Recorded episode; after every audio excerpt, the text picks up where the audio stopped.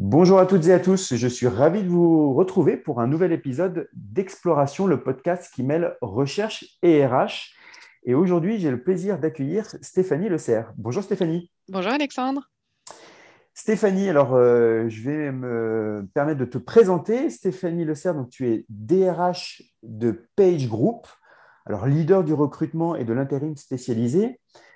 Alors souvent, les gens ne connaissent pas Page Group, mais connaissent plus les marques euh, qui composent le groupe Page Group. Donc il y a Michael Page, plus connu, Page personnel et puis Page exécutive. C'est bien ça, Stéphanie? C'est tout à fait ça. Super. Euh, alors donc euh, chez Page Group, vous avez réalisé une étude en mars 2021 en partenariat avec l'IFOP sur comment la crise sanitaire transforme l'organisation du travail. Cette étude a été réalisé euh, auprès de 500 décisionnaires RH, dont, on peut le noter, 164 DRH ou euh, responsables des ressources humaines. Alors, c'est euh, un, sujet bien évidemment récurrent, mais extrêmement intéressant, puisqu'aujourd'hui, le monde du travail change. Et puis, en quoi, surtout, cette crise sanitaire a été un facteur d'accélération d'innovation dans les entreprises et dans le, dans le monde du travail? Alors, première question, Stéphanie, on va essayer de l'aborder euh, de manière euh, euh, pragmatique sur, sur différentes verticales. Déjà, concernant le télétravail, on ne peut pas ne pas parler de télétravail. Est-ce que tu peux nous dire où en sont les entreprises aujourd'hui? Oui, alors c'est vrai qu'on a eu une accélération assez impressionnante due à la crise sanitaire, puisque le télétravail était une tendance hein, qui existait déjà largement avant la crise sanitaire, mais qui s'est fortement accélérée. Et on a vu apparaître beaucoup de, modes de, travail beaucoup plus hybrides. Alors la, la première euh, réflexion qu'on s'est faite et analyse euh, qui ressort de l'étude, c'est de voir qu'il y a eu euh, une population de néo-télétravailleurs qui est apparue, puisqu'il y a plein d'entreprises qui ne permettaient pas à un certain nombre de collaborateurs de faire du télétravail jusqu'ici. Et ça, c'est vraiment, ça a concerné beaucoup d'entreprises et beaucoup de secteurs. On a, on, a, on a eu une progression très, très importante du nombre de personnes qui ont eu accès au télétravail de manière partielle ou totale pendant certaines périodes. Et cette tendance a tendance à se confirmer, c'est-à-dire qu'il y a eu des modes de travail qui ont été mis en place pendant la crise et les confinements qui perdurent et qui sont en train de, s'ancrer vraiment dans l'entreprise. Et puis, dans, les autres tendances qu'on a vues, on voit que le télétravail progresse, mais ça reste quand même un mode de travail qui euh, qui, euh, qui, reste rarement exclusif. Donc ça, ça ne progresse pas complètement. L'entreprise euh, reste un, lieu de travail, le bureau reste quand même la norme. Donc là-dessus, c'est un peu la deuxième tendance. Et puis sur les secteurs et les entreprises, on voit qu'il y a des secteurs qui ont beaucoup progressé sur le sujet. Et dans l'étude, on a, on a quand même quelques résultats qui sont très, très impressionnants, puisqu'on voit qu'il y a des secteurs comme le BTP, par exemple, exemple, euh, qui, euh, avant la crise, euh, déclarait qu'il y avait 40% d'entreprises où il n'y avait aucun collaborateur qui faisait du télétravail, et on est passé seulement à 9% aujourd'hui. Donc on a ah quand même un écart qui est très important. ça, c'est dû au, je dirais, au secteur d'activité lui-même, mais il y a plein de, de collaborateurs qui aujourd'hui font une partie de leur fonction en télétravail. Et puis on a d'autres secteurs comme l'administration où culturellement, ce n'était pas du tout développé, et où là, c'est pareil, on avait 48% des administrations qui n'avaient jamais autorisé de collaborateurs à faire du télétravail, qui sont plus que 25% aujourd'hui. donc, c'est vrai qu'on on voit que ces secteurs ont beaucoup évolué. Bon, après, dans les secteurs dans lesquels le télétravail est le plus développé et va continuer à se développer, on a bien sûr les services, où là, il y a eu une accélération encore pendant la crise et où on a, dans des entreprises où il y a plus de 50% des collaborateurs qui ont recours au télétravail comme mode principal hein, de, travail, aujourd'hui, près de 49% d'entreprises dans le service, mais dans le commerce également, et puis des secteurs dans le BTP ou dans l'agriculture aussi, on, frôle les 30%. Donc il y a vraiment, vraiment aujourd'hui euh, une répartition et une évolution qui touche tous les secteurs, avec beaucoup de personnes qui ont eu accès à ce télétravail et qui aujourd'hui peuvent continuer à en bénéficier. Mais ce qu'on voit quand même, c'est que les grandes entreprises sont beaucoup plus préparées que les, plus petites et il y a une vraie différence entre les entreprises euh, de plus de 250 salariés, où là, on va avoir euh, parfois jusqu'à 45% de ces entreprises qui vont proposer massivement du télétravail. ça va se réduire et on sera seulement à 28% dans des entreprises de 50 à 250 salariés. Donc, on voit quand même que dans, les pratiques, les grandes entreprises sont mieux équipées, mieux préparées et aujourd'hui sont, plus disposées à mettre en place ce télétravail. Pourquoi? Parce que plus d'argent, plus de moyens financiers ou plus de moyens humains, ou alors c'est aussi un état d'esprit des, des, dirigeants? On a le sentiment en fait qu'elles euh, sont euh, mieux préparées euh, parce qu'elles ont à la fois plus d'outils. Et là, ça a été vraiment un, élément clé hein, de pouvoir fournir des outils à leurs collaborateurs, des outils dans le sens matériel, mais aussi mettre en place ben voilà, des réseaux ou des modes de travail à distance. elles sont aussi plus avancées en termes de process RH et de prise en compte de tous les modes de travail parce qu'elles ont aussi des équipes RH plus développées, des équipes informatiques plus développées, des équipes dirigeantes qui sont un peu plus familières de, ces modes de travail. Là où dans des entreprises plus petites, on va prendre en compte ces modes de travail-là, mais on n'aura pas les mêmes moyens et on n'aura pas accès au même type de process pour les mettre en place. Mais ça évolue quand même aussi dans ces entreprises. La tendance, elle est la même et elle est vers une évolution positive dans tous les secteurs. Et est-ce qu'on est capable aujourd'hui de mesurer l'impact sur l'engagement et la productivité des collaborateurs euh, suite à cette mise en place du télétravail dans les entreprises? Alors, dans, l'ensemble des, collaborateurs euh, qu'on a interrogés, hein, euh, enfin, alors, on a interrogé plus des responsables RH, mais pour eux, en fait, il y a une grande majorité qui considère que le niveau de productivité ou d'engagement des collaborateurs est resté inchangé. On est entre 43 mmh 45% Mais ce qui est très intéressant, c'est que on a entre 37 et 39% d'entre eux qui considèrent que ça a augmenté et seulement 18% qui considèrent que ça a baissé. Donc, la tendance, c'est plutôt de penser que l'engagement et la productivité ont progressé. Et on le ressent surtout dans le rapport de confiance. Hein. C'est un sujet dont on parle depuis des années et bien avant la crise. il y a eu un moment où, du fait de cette crise, on a senti que euh, bah, voilà, le lien de confiance, il était nécessaire. Et puis, à un moment, il y avait un nécessaire lâcher-prise. Hein. Euh, les, managers ne pouvaient pas être présents euh, sans arrêt auprès de leurs collaborateurs. Donc, le lien de confiance, la proximité avec le manager s'est beaucoup développé. Et finalement, bah, un des enseignements, c'est que ça a été plutôt favorable à la productivité. Hein. contrairement aux idées reçues, les gens n'ont pas moins travaillé parce qu'ils étaient chez eux. On a même eu tendance à, devoir un petit peu intervenir pour pas qu'il y ait d'excès inverse. Et puis, en termes d'engagement, on a eu euh, un sentiment de, confiance et, je dirais euh, voilà, de responsabilité qui a continué à évoluer très positivement. Donc ça va dans le bon sens. Et alors, on identifiait déjà hein, en 2017-2018 une réflexion globale des entreprises sur le futur du travail, la nouvelle génération, l'intelligence artificielle, c'est des choses qu'on avait, avait en tête. La crise sanitaire, c'est ce que je disais tout à l'heure, finalement a été un facteur d'accélération, d'innovation. Euh, en tout cas d'un point de vue RH, je vais me positionner d'un point de vue RH et puis sur l'organisation euh, de l'entreprise, l'organisation du travail. Aujourd'hui, et puis à travers l'étude euh, que, que, Page Group a réalisée avec l'IFOP, quels sont les changements pour l'organisation du travail en termes de management, sur le mode de management, sur la flexibilité, sur les environnements de travail, si on parle de télétravail, et donc derrière, ça fait appel au flex office, peut-être à l'émergence de tiers-lieux, etc. Qu'est-ce qui a été identifié, qu'est-ce qui a été remonté de cette étude? Alors, on, a vu, des, voilà, on, a pu observer auprès de nos, décisionnaires RH un certain nombre d'actions qui ont été engagées sur plusieurs sujets. La première chose, c'est comme tu le disais, il y a vraiment une accélération de la transformation technologique des entreprises et notamment une digitalisation pardon, des activités de l'entreprise. On, voit qu'en fait, c'est ce qu'on disait tout à l'heure, que les entreprises, elles ont été obligées de mettre en place des nouveaux outils hein, avec des applications informatiques, euh, euh, vraiment améliorer la qualité de leur réseau, de leur connexion Internet, de leur iCloud, de leur stockage. Donc euh, là-dessus, bah, il y a une forte accélération des entreprises sur ce sujet et aujourd'hui, bah, le, bénéfice continue pour ces entreprises puisqu'elles s'en servent toujours. Et de la même façon, pour pouvoir gérer un certain nombre d'activités pendant la crise. Il y a eu un développement de tout ce qui est e-commerce, robotisation, click and collect, etc. Donc, une, une, évolution des activités à distance. Donc là-dessus, vraiment, ça a été des opportunités et les entreprises ont beaucoup investi là-dessus. Elles ont aussi fait en sorte que leurs collaborateurs puissent travailler à distance. Donc, on a étudié euh, leurs conditions de travail. On a euh, fourni du matériel et aujourd'hui, je dirais que matériellement parlant, les, collaborateurs euh, sont, équipés.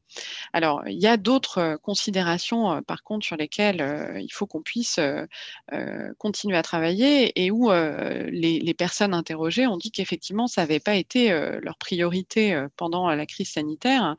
Et c'est notamment des sujets qui tiennent non pas forcément euh, finalement à cette organisation euh, plus matérielle, mais effectivement euh, à, je dirais, la prise en compte de l'évolution du management, à la problématique des risques psychosociaux, à la formation. donc tout ça, il y, a vraiment une nécessité de continuer à travailler sur le sujet.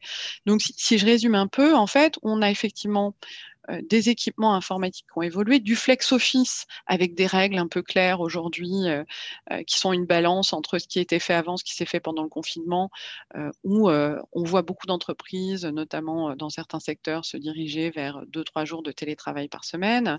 on a effectivement des bureaux qui fonctionnent beaucoup plus en, en rotation avec un nombre restreint de collaborateurs présents. Et puis, on a vu des entreprises restreindre franchement la surface de, leurs locaux et les réaménager.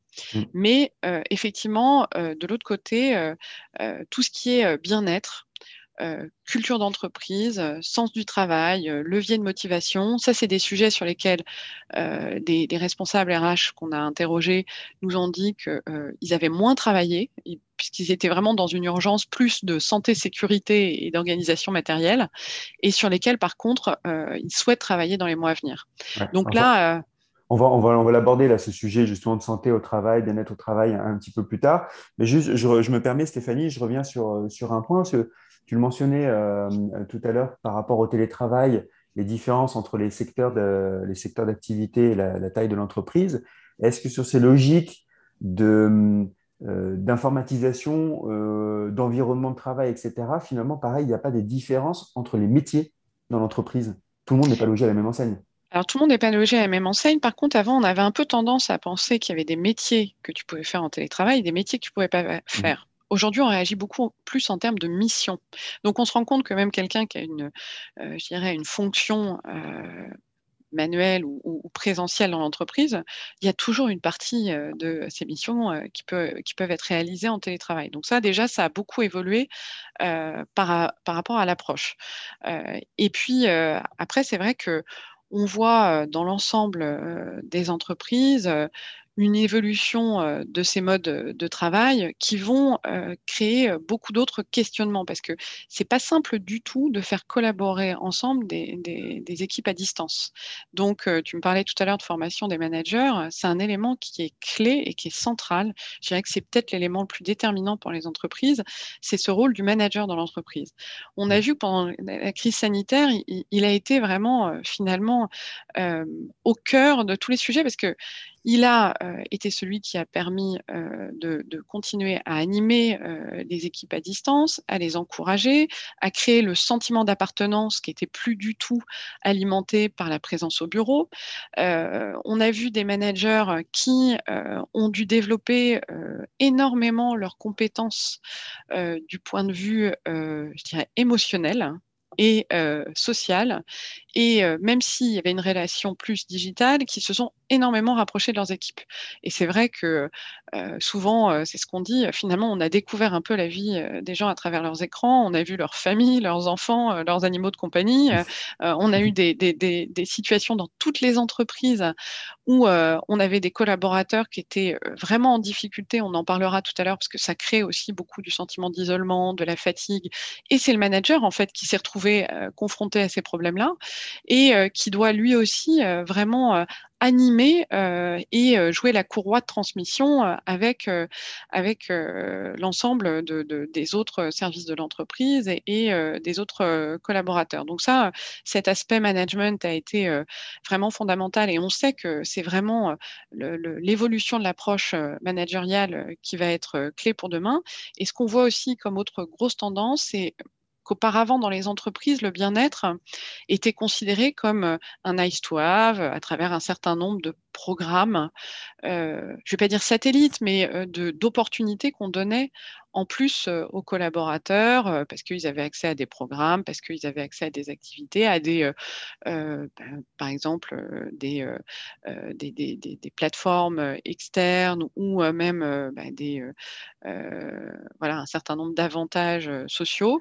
Et aujourd'hui, on voit que le bien-être est en train de rentrer complètement dans le design du travail et que on va devoir gérer demain pas du télétravail dans une entreprise, mais très certainement des arrangements personnels de travail, parce que chaque collaborateur a une mission, un rythme différent, qu'on va devoir faire cohabiter des personnes qui ont des rythmes tout à fait euh, différents et qui euh, auront peut-être pas les mêmes priorités. Qu'on va devoir apprendre aux équipes à travailler avec ce qui est essentiel du point de vue euh, simultané et d'autres tâches qui doivent pas être traitées en simultané tout le temps parce que ça c'est une vraie problématique. On ne sait plus faire le tri entre ce qu'on doit faire là dans l'instantanéité pardon et ce qu'on devrait remettre à plus tard, ce qu'on doit faire tous ensemble en ligne ou ce devrait permettre à chacun de faire de manière décalée. Donc vraiment, on voit que la capacité à euh, changer nos normes organisationnelles va être essentielle demain et euh, qu'il n'y a pas du tout, euh, je dirais, une préconisation de manière générale. Chaque entreprise doit profondément se questionner sur sa manière de travailler, sur ce qui lui paraît essentiel et qui doit être fait par exemple au bureau, ce qui peut être fait à distance et la manière de collaborer de l'ensemble de ses salariés. Donc ça, va changer et ça va euh, forcer les entreprises à, s'interroger et à continuer à travailler sur ce sujet. Et euh, sur l'aspect QVT, là je fais un petit focus, euh, c'était souvent quelque chose qui, on ne savait pas trop où le rattacher d'ailleurs, la notion de QVT dans l'entreprise, est-ce que c'était sous la responsabilité des RH ou pas? Aujourd'hui, finalement, pour toi, ça devient un nouveau mode de management en fait. La prise en compte du bien-être de chaque salarié, de chaque collaborateur devient la responsabilité du manager. Alors, du manager, et en tout cas, vraiment rentre dans, euh, dans le design du travail euh, lui-même. Mmh. C'est-à-dire que on le voit aussi, et ça pose beaucoup de questions, euh, alors au-delà de l'aspect RSE, mais en termes de, de diversité et d'inclusion, le télétravail a généré des, des, différences très très importantes. Et, et, et on l'a vu aussi dans l'étude, c'est remonté beaucoup à travers les responsables RH, ça a pu créer pas des discriminations, mais il y a une différence fondamentale entre le fait de pouvoir travailler chez soi, dans une pièce au calme, en étant totalement disponible, avec d'autres collaborateurs euh, qui avaient des charges de famille, qui étaient dans des euh, logements euh, qui n'étaient pas adaptés, qui n'avaient pas forcément accès à des outils ou à un Wi-Fi de qualité, et là où on va créer vraiment des différences importantes. Et le problème, c'est que ça va être à l'entreprise demain de réussir à combler ces différences, parce que les collaborateurs eux-mêmes ne euh, pourront pas demain euh, décider euh, d'avoir un logement plus grand, une pièce dédiée au travail ou de faire garder leurs enfants. Donc les entreprises, pour pouvoir permettre à chacun d'arriver au travail, alors quand je dis arriver, ça peut être aussi bien sur son lieu de travail que devant son écran à la maison, elle doit mettre en situation le collaborateur d'être disponible pour ça. Et pour être disponible et complètement disposé à travailler, ça veut dire le bien-être par rapport à l'organisation personnelle, la prise en charge des charges de famille, la qualité du matériel mis à disposition et les rythmes. On ne peut pas demander à des personnes qui travaillent à la maison et qui ont des charges de famille ou de parents de, de travailler exactement selon les mêmes rythmes que d'autres. Donc cette prise en compte de l'individualisation des modes de travail, c'est un des enjeux clés pour les managers demain parce que c'est très compliqué de faire cohabiter ensemble et travailler ensemble des personnes qui ne sont pas sur les mêmes rythmes ou qui n'ont pas les mêmes organisations de travail.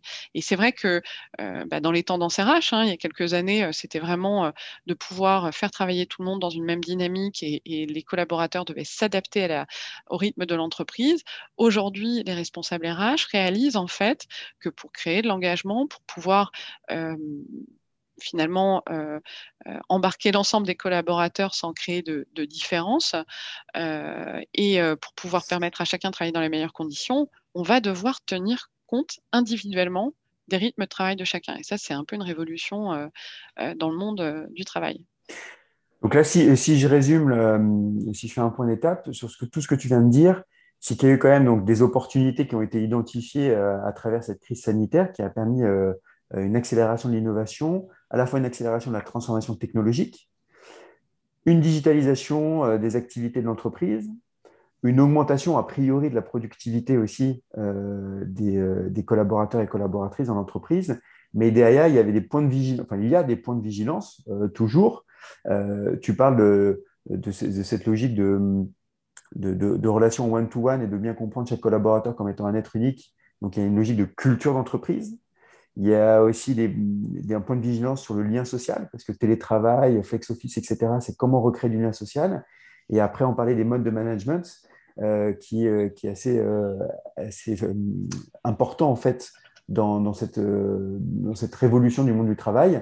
Il y a la formation, la formation des collaborateurs et des collaboratrices, mais, mais, surtout aussi la formation des managers qui, qui, encore une fois, ont un rôle central.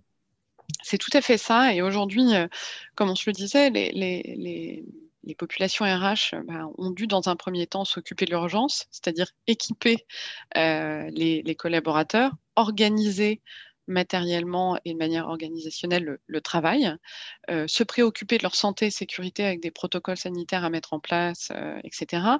Et aujourd'hui, on est finalement dans une deuxième étape où il y a des sujets qui n'étaient pas mis de côté, mais qui étaient moins vus comme des priorités, hein, et c'est ce que fait ressortir l'étude, euh, qui, euh, qui deviennent centraux, comme la formation, les risques psychosociaux, où on voit aujourd'hui que la santé mentale est un sujet mmh. central, au même titre que la santé physique, et euh, les, les entreprises s'en emparent de, de, plus en plus. Et là, ça va devenir un sujet clé, santé mentale et au-delà de la santé mentale, le bien-être, parce qu'on voit que ça crée aussi de l'engagement, euh, de la performance, et puis euh, qu'on est dans une dynamique, là encore, très positive pour l'entreprise. Et sur la culture d'entreprise, le lien social, on a encore un travail très fort à faire, parce que on voit bien que, bien sûr, il y a des progrès qui sont faits dans la manière de collaborer à distance, mais que les, entreprises vont devoir beaucoup se concentrer sur ce sujet pour que euh, le, télétravail ne crée pas un, un délitement de ces liens sociaux. Après, nous, ce qu'on voit quand même et qui est très intéressant, c'est qu'il y a eu l'avant avec finalement pas ou peu de télétravail dans beaucoup d'entreprises et ça, ça a évolué. Il y a eu la crise sanitaire où là, comme on n'avait pas possibilité de se déplacer, c'était euh, une forme de télétravail qui était extrême et imposée pour tout le monde. Et aujourd'hui, on voit qu'en fait, on est dans un entre-deux, euh, vraiment dans des modes de travail hybrides où euh, ce vers quoi on se dirige, c'est vers voilà, une combinaison de ces deux modes de travail avec un besoin pour les entreprises d'étudier effectivement de manière plus approfondie la manière dont elles vont évoluer pour justement maintenir leur lien social, leur culture, pas créer de différence entre leurs collaborateurs, éviter les risques psychosociaux. Et en termes de formation, bah, on voit bien que oui, on peut faire de la formation digitale, mais euh, on a besoin, euh, on a deux axes qui sont importants. La première chose, formation des managers et vraiment de beaucoup les accompagner pour développer énormément leurs compétences, euh, leur capacité à gérer des équipes qui travaillent différemment et qui ont des nouveaux modes de travail, leur compétences émotionnelles et euh, sociales. Donc ça, c'est vraiment clé euh, demain. Et puis dans la formation des autres collaborateurs, là où ça se faisait beaucoup en présentiel et où ça créait quand même beaucoup d'échanges informels et puis une forme, euh, je dirais, voilà, de, de, de, de, promotion, de rencontres physiques, etc.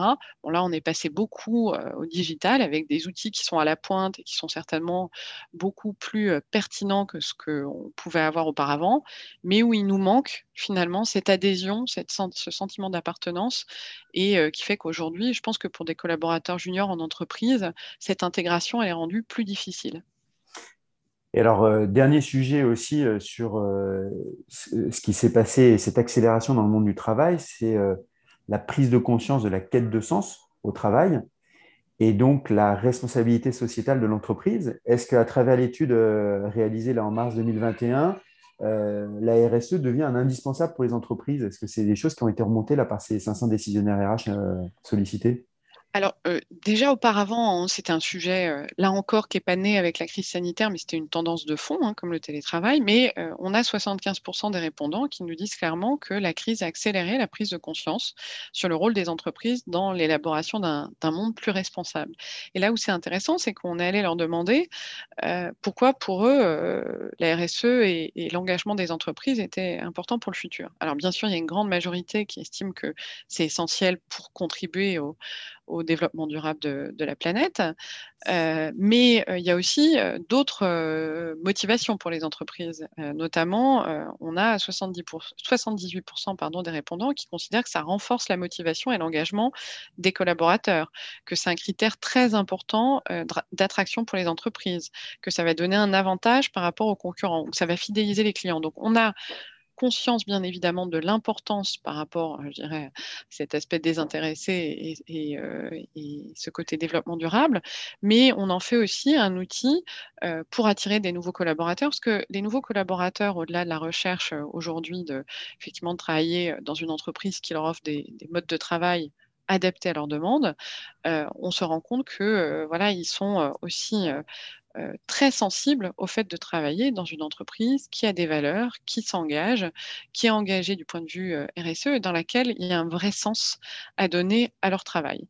Donc, ça peut se faire effectivement euh, dans le travail lui-même, mais on voit que ces actions-là, elles passent beaucoup par des actions déjà qui, visent à favoriser vraiment l'inclusion et, la diversité. Hein. C'est le sujet le plus important et, et vraiment, on a un certain nombre d'études qui sont faites en France et à l'étranger et qui démontrent à quel point c'est un, élément très important de la performance de l'entreprise parce que ça crée aussi beaucoup d'adhésion des salariés. Il y a tout ce qui est mis en place de, politiques d'achat responsable où là, de plus en plus d'entreprises se mobilisent et en plus, elles ont réalisé finalement que tous les déplacements qu'elles faisaient, que, leur empreinte carbone qui avait été mécaniquement réduite pendant la crise sanitaire, ben, elles pouvaient continuer à faire des efforts sur ce sujet parce que ça ne les avait pas empêchées de travailler. il y a tout ce qui est organisation, bien sûr, d'événements et d'actions solidaires pour contribuer à des associations. Et puis ce qu'on voit émerger beaucoup, et nous on est assez engagés sur le sujet chez Page Group, c'est tout ce qui est mécénat de compétences, c'est-à-dire qu'on a des collaborateurs qui n'ont plus du tout envie de renoncer à leurs engagements personnels quand ils rejoignent l'entreprise, et on va leur donner la possibilité, pendant leur temps de travail, de participer à des missions au profit d'associations.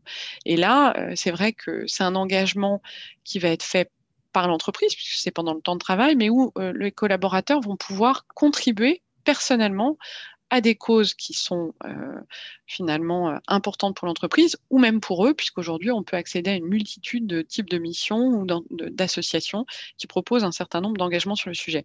Donc, c'est vraiment une tendance qui se développe énormément et où là, sur l'ensemble des 500 euh, personnes qu'on a interrogées, on a euh, une forme de, pas d'unanimité, mais en tout cas une prise de conscience très forte du fait que ça va être un élément central de la vie des entreprises demain et qu'on ne peut pas continuer à avancer en fermant les yeux et en se disant que ce n'est pas un sujet. Voilà. Oui, donc après, donc, euh, les enjeux de la RSE, c'est le développement durable, la marque emploi et la compétitivité. Il ne faut pas que ça devienne aussi un outil marketing, comme ça a pu être le cas euh, dans le passé. Et tu parles de diversité et inclusion, qui est un vrai sujet actuellement dans toutes les entreprises.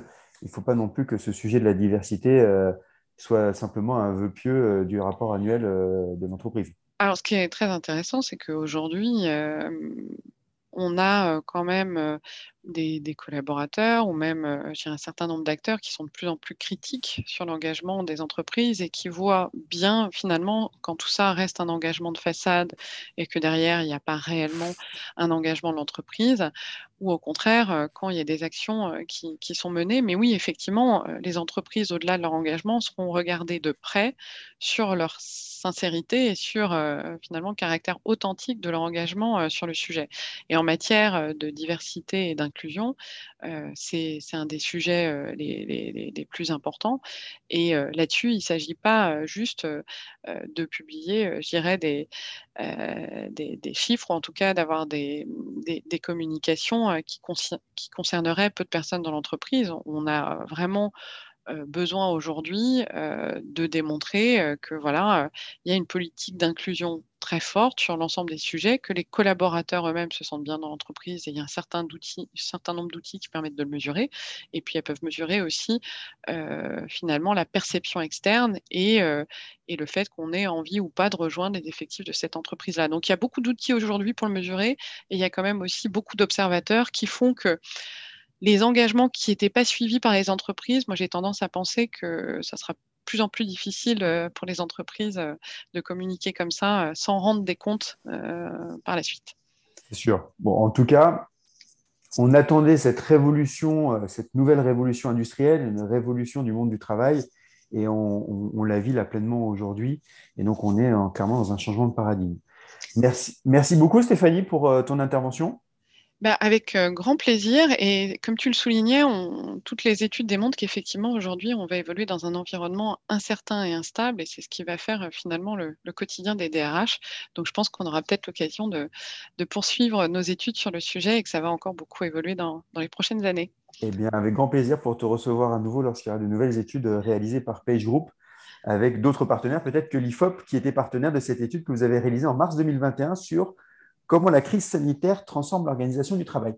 Merci Stéphanie euh, Le Serre, donc DRH de Page Group. Merci Stéphanie. Merci Alexandre. À très bientôt, bonne journée et je vous retrouve euh, très vite pour un nouvel épisode d'Exploration, le podcast qui mêle recherche et RH. Bonne journée.